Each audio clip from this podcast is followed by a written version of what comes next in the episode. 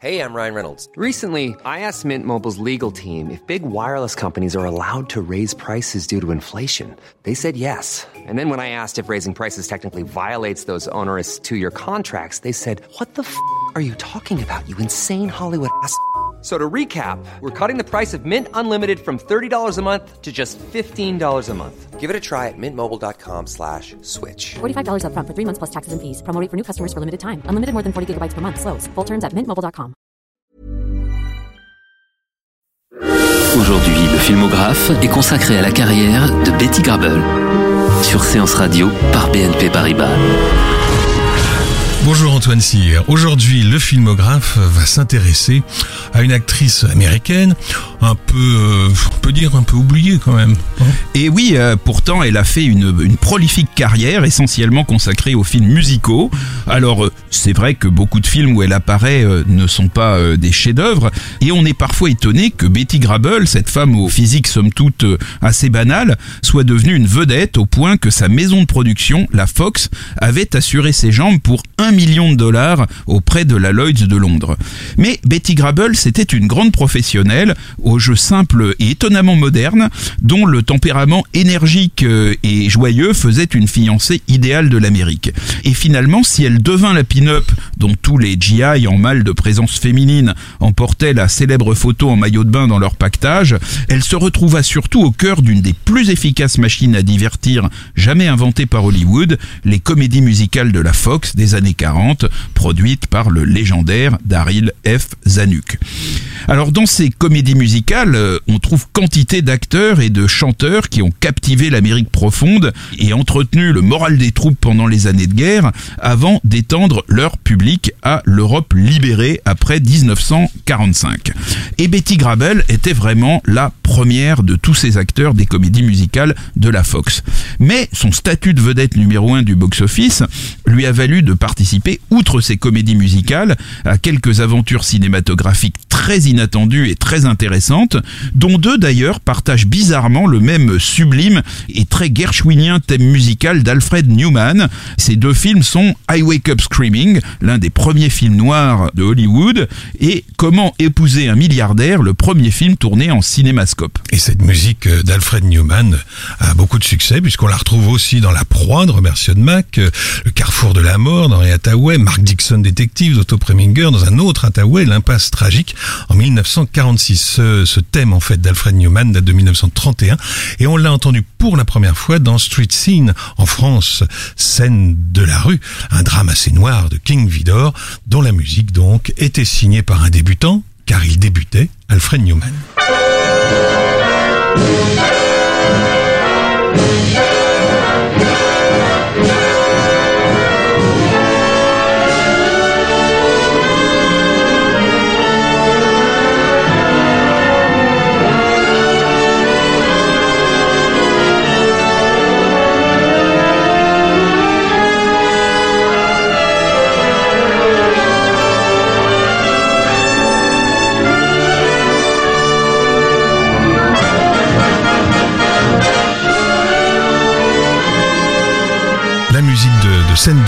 d'Alfred Newman avec Antoine Cyr.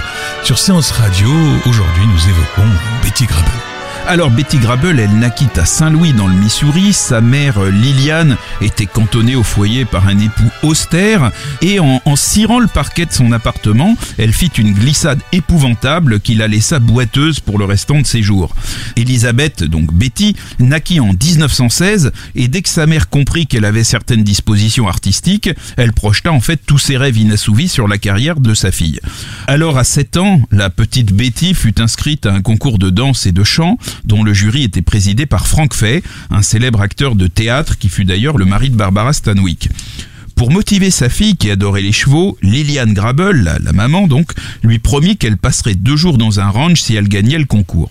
Non seulement la, petite Betty n'obtint que la troisième place et un prix de 50 dollars, mais la mère la gifla de colère en entendant le résultat. Et après euh, cette, ce triste épisode, la réussite de Betty devint une obsession pour Liliane, qui l'obligea à s'exercer intensivement à la danse, au chant et même au saxophone, jusqu'à ce que l'usage de cet instrument soit déconseillé par son dentiste. À quoi ça tient Une carrière? Donc à 13 ans, Liliane remuait ciel et terre pour trouver des rôles de chorus girl à Betty. Elle mentait effrontément sur son âge. Alors elle parvint quand même à la, faire engager dans un film de la Fox, Happy Days, où Betty apparaissait parmi 40 filles au visage grimé de cirage noir, si bien qu'il était impossible de dire quel était son âge réel. Et ce Happy Days d'ailleurs est le deuxième film de l'histoire tourné en 70 mm. Alors, il y a eu plusieurs tentatives infructueuses, mais en 1930, Betty Grable devient l'une des Goldwyn Girls, du nom de cette compagnie de danseuses créée par Samuel Goldwyn pour ses comédies musicales. Beaucoup d'autres actrices célèbres, d'ailleurs, Paulette Goddard, Lucille Ball, Virginia Mayo, passèrent par cette école.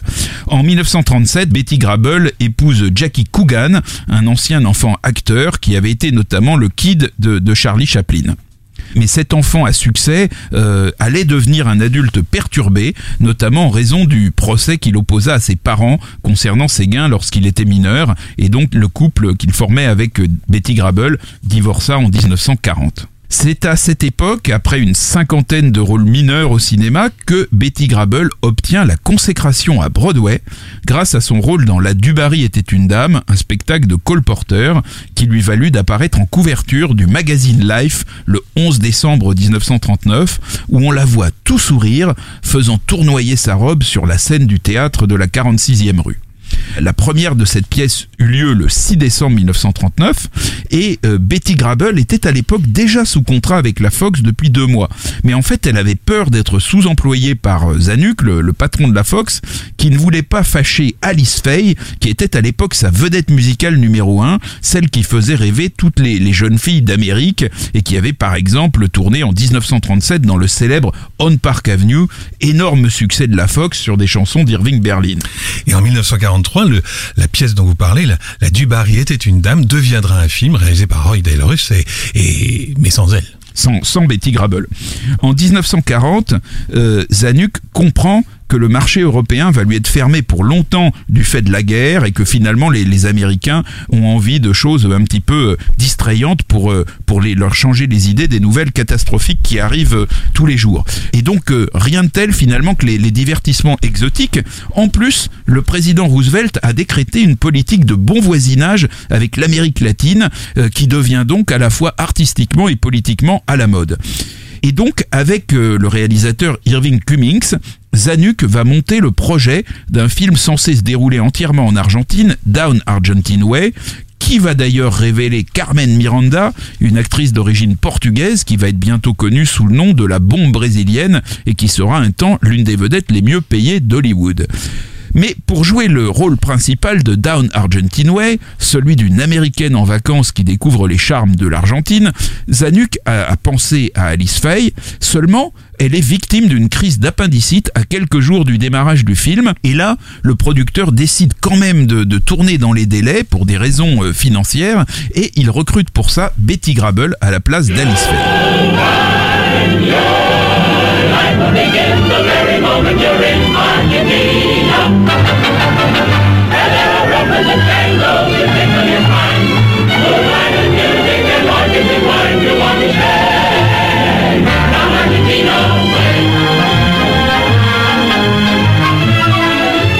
Down Argentine Way, c'est un film au Technicolor éclatant. On voit d'ailleurs dès le très joli euh, générique. Dont on continue à entendre la musique en ce moment. Voilà, c'est une euh, comédie musicale dont l'esprit est bien résumé par ce vers inénarrable de la chanson qui lui sert de leitmotiv. If you're a romantic senior, then you will surely adore Argentina. Betty Grable tient parfaitement le, le rôle à sa manière, c'est-à-dire en étant un petit peu moins chanteuse et un petit peu plus danseuse euh, qu'Alice Faye, aux côtés donc de comédiens extraordinaires que sont Carmen Miranda, euh, Donna Mitch, mais aussi des Nicholas Brothers, deux danseurs noirs qui étaient capables de prestations époustouflantes et dont on peut dire qu'ils furent les lointains ancêtres du Michael Jackson des meilleurs jours.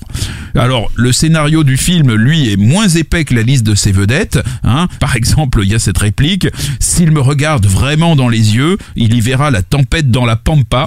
C'est ce qu'affirme Miss Crawford, alias Betty Grable, que le sourire et les fines moustaches d'un éleveur de chevaux argentin, interprété par Donna Mitch, viennent de séduire pendant une soirée new-yorkaise. Il n'en faut pas plus pour qu'elle décide de rejoindre le beau Latin Lover dans son pays natal, et tout le reste du film n'est qu'une vaste lune de miel, alternant performances équestres et séquences musicales.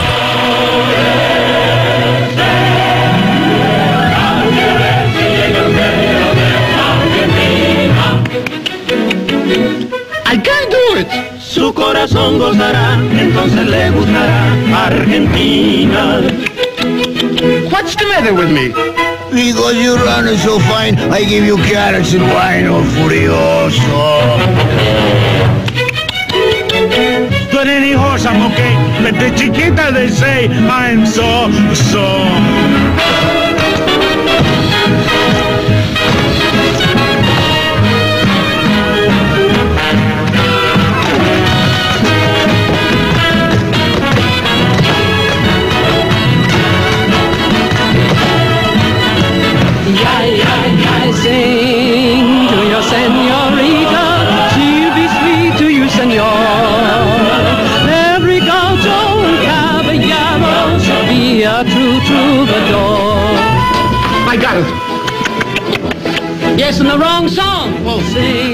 L'une des chansons de Sous le ciel d'Argentine et les claquettes, vous avez entendu, des Nicolas Brothers. Grand succès pour ce film. hein. Tout à fait. euh, tellement un succès d'ailleurs que la Fox va mettre en chantier immédiatement après une comédie musicale réalisée pratiquement par la même équipe et sur une direction artistique quasiment semblable. On va y retrouver Donna Mitch, Carmen Miranda et les Nicolas Brothers, mais pas Betty Grable, car Alice Faye, parfaitement rétablie, a retrouvé à l'époque sa place de, de vedette numéro 1 de la Fox. Mais entre-temps, Betty Grable aura partagé avec cette même Alice Faye l'affiche de Tin Pan Alley de Walter Lang. Alors Tin Pan Alley, c'est le nom d'un bloc d'immeubles situé au nord de Manhattan où les éditeurs de musique tenaient boutique à la fin du euh, 19e siècle. Le film raconte l'histoire de deux jeunes sœurs, toutes les deux chanteuses, et de deux auteurs de chansons qui vont se retrouver à Londres pendant la Première Guerre mondiale. Alice Faye et Betty Grable y chantent notamment deux chansons intitulées Lovely Hawaii et The Sheikh of Araby. Alors dans la première de ces chansons, leurs jambes sont recouvertes d'une jupe à franges pailletées qui donne l'illusion de la pudeur, mais elles sont encore plus court-vêtues dans la seconde, ce qui faillit euh, valoir à la scène les foudres de la censure. À l'origine, les deux artistes avaient aussi tourné chacune trois chansons en solo, mais deux furent coupées au montage pour Betty Grable. Elle n'en voulut pas du tout à Alice Faye et les deux femmes restèrent amies pour la. Like heaven on the blue Pacific shore. Oh, you let me go to the land of sweet Aloha to a grass shack and a little. Oh, I wish I were a sailor so I'd sail across the sea where the hula maidens dance beneath the ukulele tree. When I'm back in Honolulu, it will fill my heart with joy just to taste a double portion of my mammy's apple pie. I mean Hawaii, lovely Hawaii. It's like heaven on the blue Pacific shore. Oh, won't you let me go to the land of sweet Aloha? Won't you let me linger there forevermore?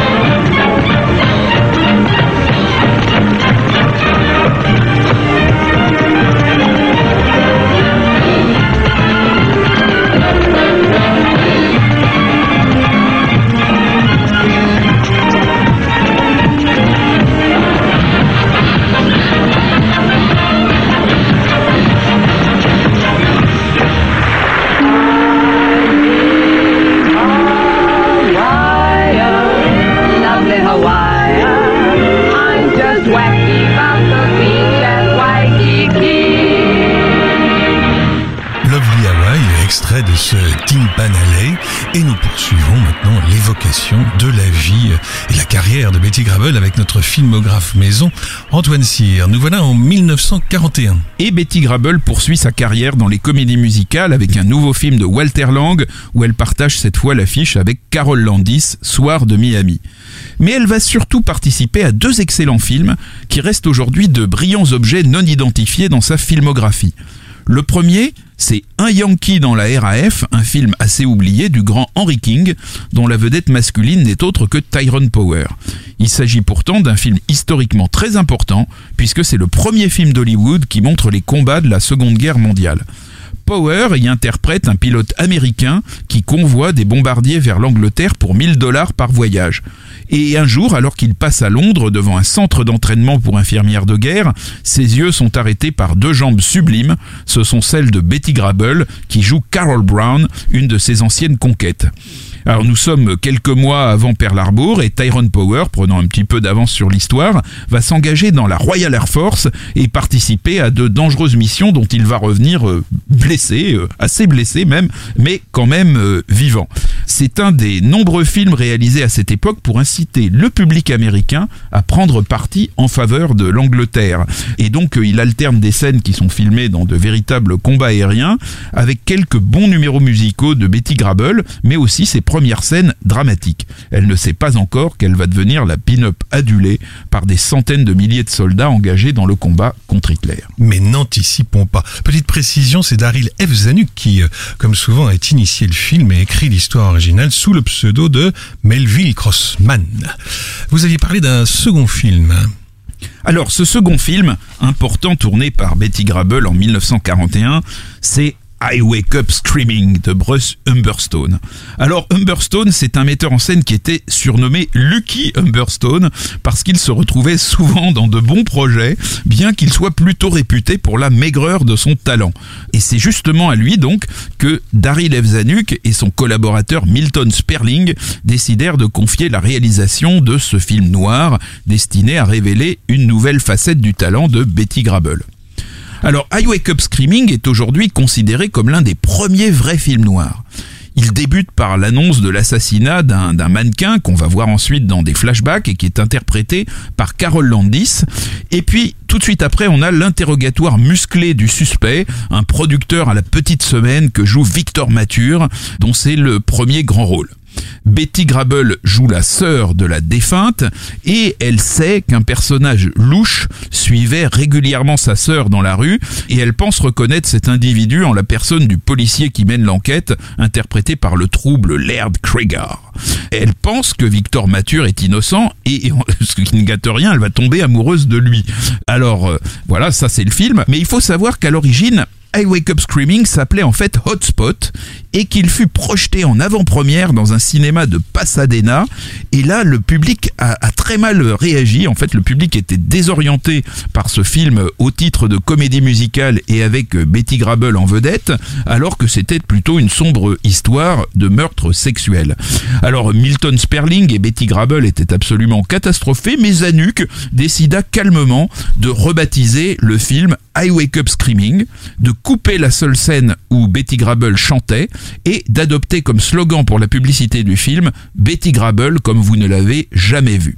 Donc Zanuck changea plusieurs choses importantes. En même temps, il eut soin de laisser une scène que l'actrice détestait, où elle minaude en maillot de bain dans une piscine avec Victor Mature. Et au final, une fois débarrassé de tout ce qui pouvait indûment le faire passer euh, pour euh, une comédie euh, musicale, mais tout en gardant un zeste d'érotisme, I Wake Up Screaming fut un grand succès.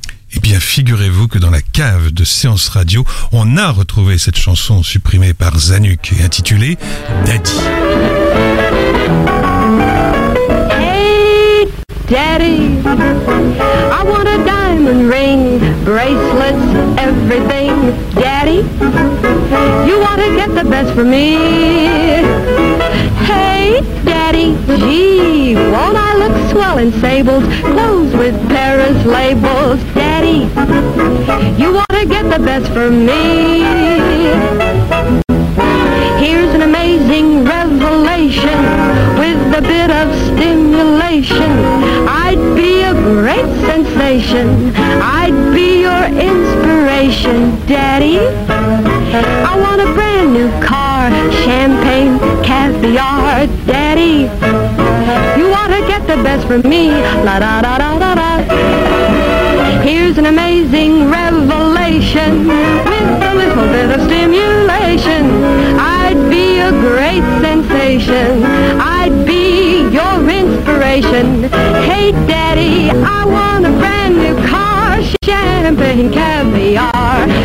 Daddy, Daddy, Daddy, you ought to get the very best for me. Betty Grable, une chanson donc coupée au montage et dont l'histoire n'a pas retenu l'auteur, c'est anonyme, on n'a Bon. pas, on n'a pas retrouvé. Alors sur Séance Radio, nous parlons aujourd'hui, euh, comme vous le savez, de Betty Grable. Nous sommes toujours évidemment en compagnie d'Antoine Cyr. Alors Betty Grable vient donc de démontrer qu'elle pouvait faire autre chose que des comédies musicales, mais c'est quand même dans la comédie musicale pure et dure qu'elle va poursuivre sa carrière entre 1942 et 1944.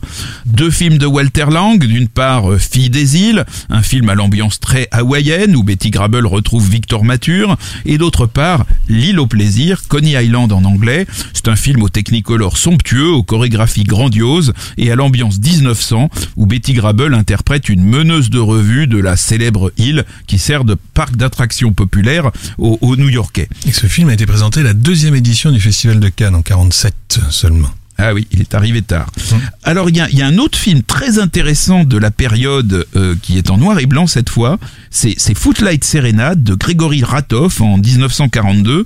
C'est un film à nouveau avec Victor Mature qui comporte un très joli numéro où on voit Betty Grable boxer contre son ombre et un autre où elle démontre ses talents de pure danseuse euh, aux côtés de Hermes Pan, le chorégraphe fétiche de Fred Astaire, Ginger Rogers et Rita Hayworth. Et puis alors ce film Footlight Serenade comporte une scène que l'histoire des États-Unis a transformée en scène culte.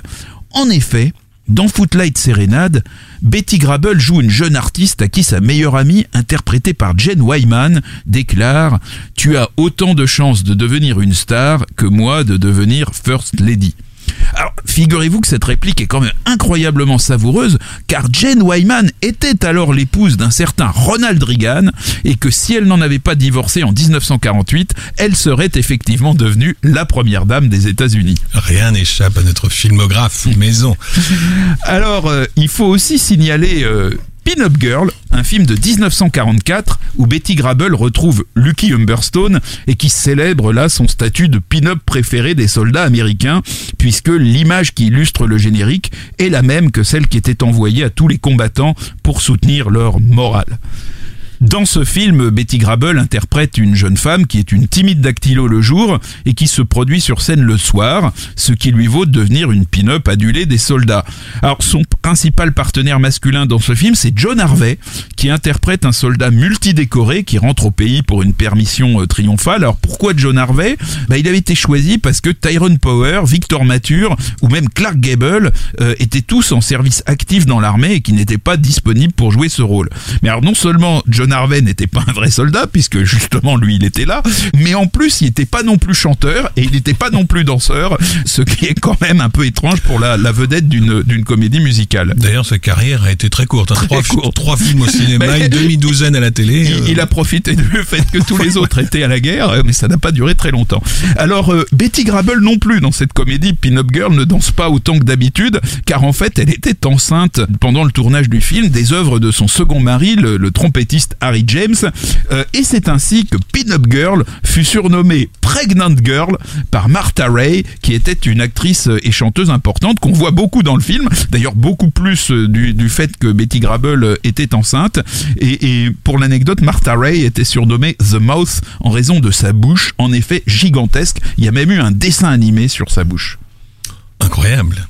Bon, nous sommes après la guerre là maintenant. Après la guerre, Betty Grable va poursuivre une fructueuse carrière. Elle va d'autant plus occuper le devant de la scène qu'Alice Faye, sa grande concurrente et amie, a décidé de quitter le métier pour élever ses enfants après l'échec de sa tentative pour s'imposer dans des rôles dramatiques. Parmi les nombreuses comédies musicales que Betty Grable a tournées entre 45 et 50, il faut signaler notamment les Dolly Sisters, un film en couleur d'Irving Cummings, où on retrouve une ambiance semblable à celle de Tin Pan Alley qui était en, noir et blanc. Ce film, les Dolly Sisters, raconte les aventures véridiques de deux sœurs qui arrivent de Hongrie au début du XXe siècle et qui deviennent des vedettes de Broadway suite à une audition réussie auprès du producteur Oscar Hammerstein. Euh, L'une d'elles, qui est interprétée par Betty Grable, va vivre une histoire d'amour tumultueuse avec le chanteur Harry Fox, interprété par John Payne, qui était l'un des partenaires favoris de Betty Grable. Et ensemble, ils chantent I'm Always Chasing Rainbows. I'm always chasing rainbows,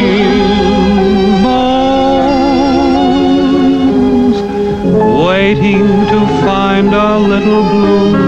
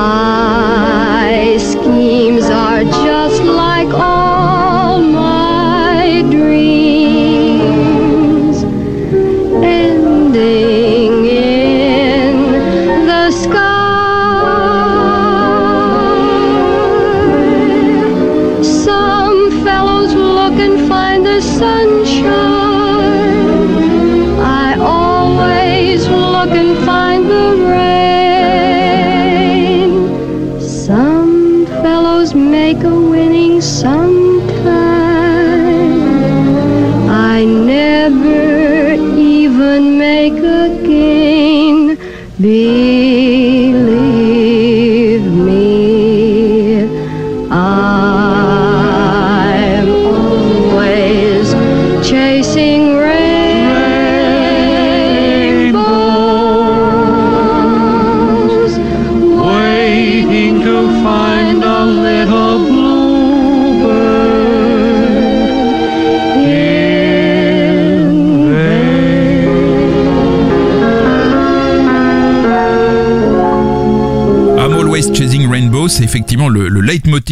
Sisters c'est un une très très belle euh, chanson.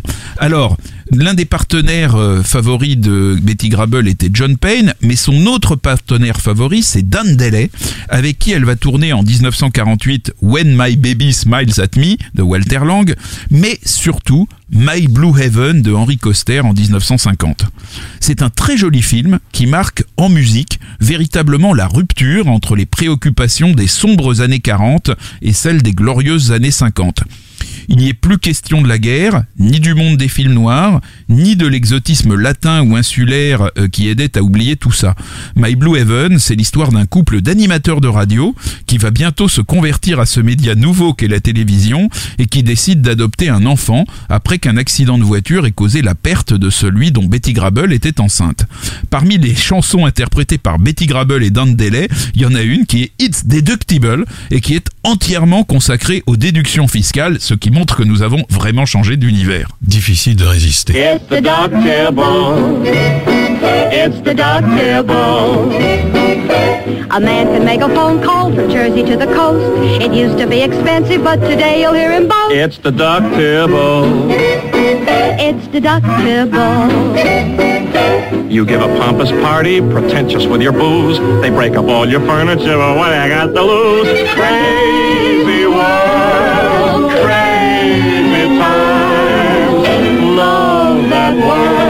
What's the difference if nothing rhymes? It's uproarious. But it's glorious. If you're the boss man, you can toss it off as lots of gain. Why complain?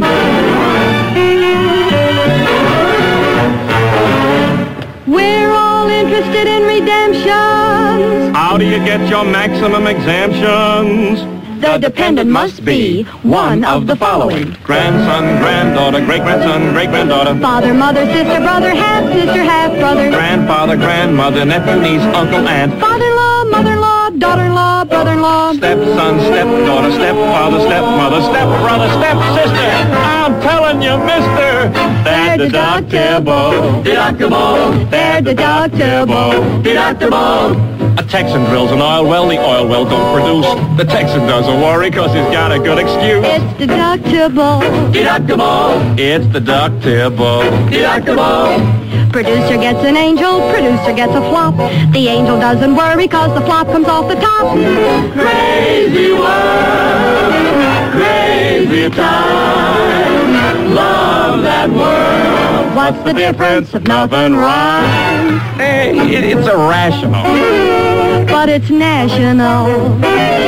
If you decide to take that ride and be a bride and groom, bride and groom, deductible, including offspring, Elizabeth Ann and Betty Lou. Oliver Dan, Penelope Sue, Jimmy, Johnny, Daisy, Harry, Randy, Ronnie, Maisie, Mary. Have all you want.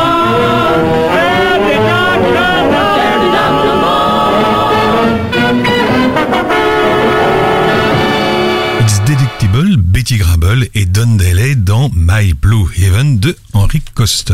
On retrouve Antoine Cyr, le filmographe de Séance Radio, toujours en compagnie de Betty Grable.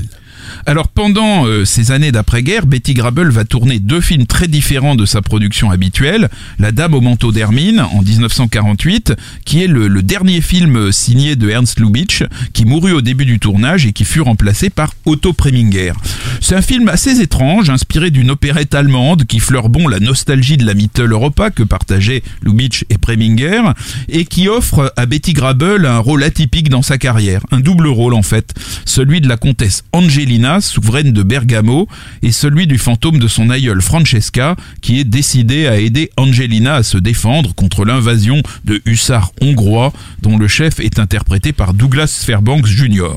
La Dame au manteau d'hermine, c'est un spectacle charmant, mais ce n'est ni tout à fait une comédie musicale, ni tout à fait un film fantastique. Le, le public euh, fut dérouté et lui fit un mauvais accueil. Bon, en revanche, euh, c'est aujourd'hui un film que tout cinéphile digne de ce nom doit avoir vu s'il ne veut pas avoir raté sa vie. Comme vous y allez, on notera que seul le nom d'Ernst Lubitsch apparaît au générique Oui. Preminger avait insisté lui-même pour ne pas être euh, crédité en hommage à son vieux maître Ernst Lubitsch. Alors, euh, il y a un autre film fameux qui est Comment épouser un millionnaire avec Betty Grable, Lauren Bacall et, et Marilyn Monroe, d'après un scénario de l'un des plus fameux auteurs de l'époque, Nunnally Johnson. C'est l'histoire de trois jeunes femmes qui veulent absolument épouser un homme riche et qui, pour se faciliter la tâche, prennent en colocation un vaste et luxueux appartement meublé. Malgré leurs efforts pour être euh, exigeantes, elles vont faire toutes sortes de rencontres, des meilleures aux plus douteuses. Euh, Comment épouser un millionnaire? Pâtit à mon avis d'avoir été réalisé par Jean Negulesco qui a fait beaucoup de films mais qui n'était à mon avis pas le plus grand metteur en scène d'Hollywood alors que le scénario de ce film et sa distribution lui donnaient le, le potentiel d'une comédie majeure. Alors Betty Grable, il faut bien l'avouer, il souffre un tout petit peu de la comparaison avec une Lorraine Bacall qui est absolument magistrale, tandis que Marilyn Monroe n'est pas encore au mieux de ses possibilités. Alors d'ailleurs, dans ses mémoires, Lorraine Bacall présente Betty Grable comme une professionnelle sérieuse et amicale, très sympa, et, Marilyn comme une jeune femme timide et anxieuse. Pendant le tournage, Bacall et Grable firent de leur mieux pour soutenir leur jeune camarade Marilyn, déjouant les pronostics des paparazzi qui auraient adoré voir cette production dégénérer en crépage de chignon entre les trois femmes.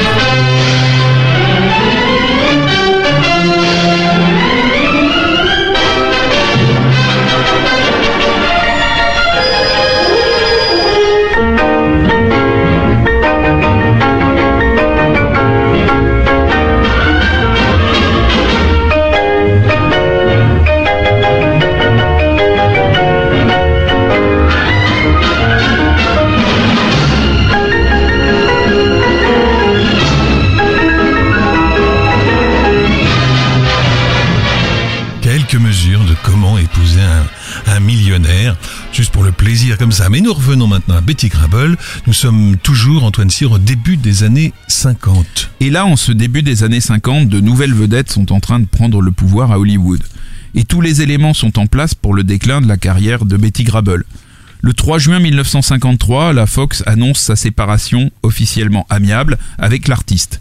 Comment euh, épouser un millionnaire sera le premier film depuis 1941 où elle devra partager le générique à égalité avec d'autres femmes.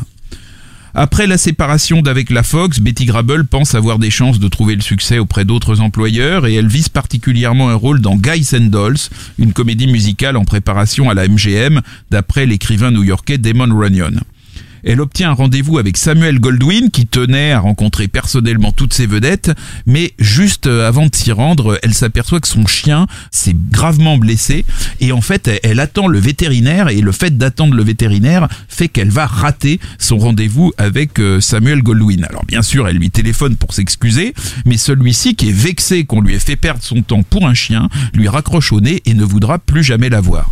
Cet épisode qui nous montre quand même une Betty Grable très sympa, plus sensible euh, que carriériste, va malheureusement marquer la fin de sa carrière euh, dans les comédies musicales et, pratiquement au cinéma. Alors elle va reprendre le chemin du théâtre euh, où elle va désormais se produire presque exclusivement, si l'on accepte quelques apparitions dans des émissions de variété. Elle va connaître notamment un certain succès en reprenant à Broadway le rôle titre d'Elo Dolly qui avait été créé par Martha Ray. Elle mourra en 1973 à l'âge de 57 ans, victime d'un cancer du poumon foudroyant. Avec elle s'éteignait une très grande actrice populaire, incarnation d'une époque, doublée d'une femme que tous les témoignages décrivent comme simple et généreuse, aux antipodes des outrances et autres caprices qui caractérisaient si souvent les vedettes d'Hollywood. Merci Antoine. Le filmographe vous a été présenté par Antoine Cyr et Laurent Bourdon sur Séance Radio par BNP Paribas.